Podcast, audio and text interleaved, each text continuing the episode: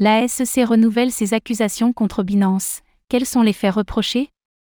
Dans un nouveau mémorandum, la SEC a renouvelé ses accusations quant au fait que le groupe Binance aurait en partie la main sur la garde des crypto-monnaies des clients de la branche américaine BAM. CFU, l'une des entités du groupe, a nié fermement ces accusations.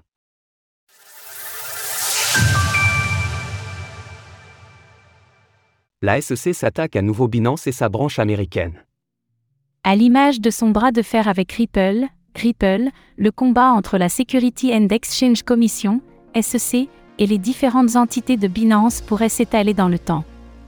Pour remettre les éléments dans leur contexte, il faut remonter quelques mois en arrière, lorsqu'une plainte de la SEC a visé Binance.us, BAM, Champagne Jao, CZ, et plus largement le groupe Binance. Pour ce qui nous intéresse aujourd'hui, c'est la garde des cryptoactifs des clients américains qui est au cœur d'un nouveau mémorandum du gendarme financier.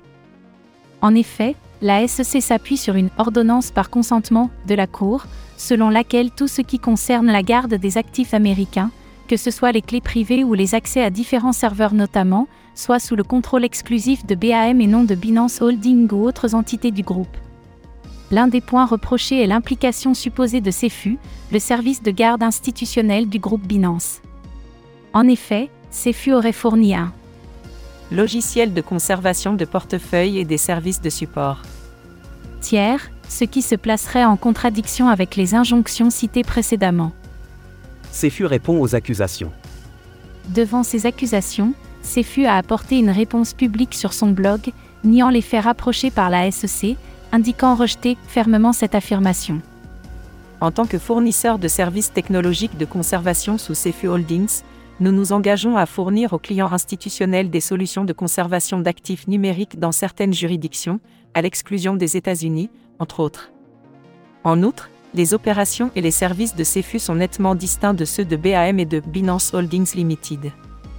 D'autre part, alors que BAM a demandé une ordonnance de protection pour limiter le nombre de témoignages à quatre dépôts de ses employés, la SEC demande au tribunal de rejeter cette demande, afin d'ajouter plus de dépositions de son côté. Par ailleurs, le gendarme financier demande également à prolonger la période de découverte, de manière à fournir plus de preuves à ses accusations.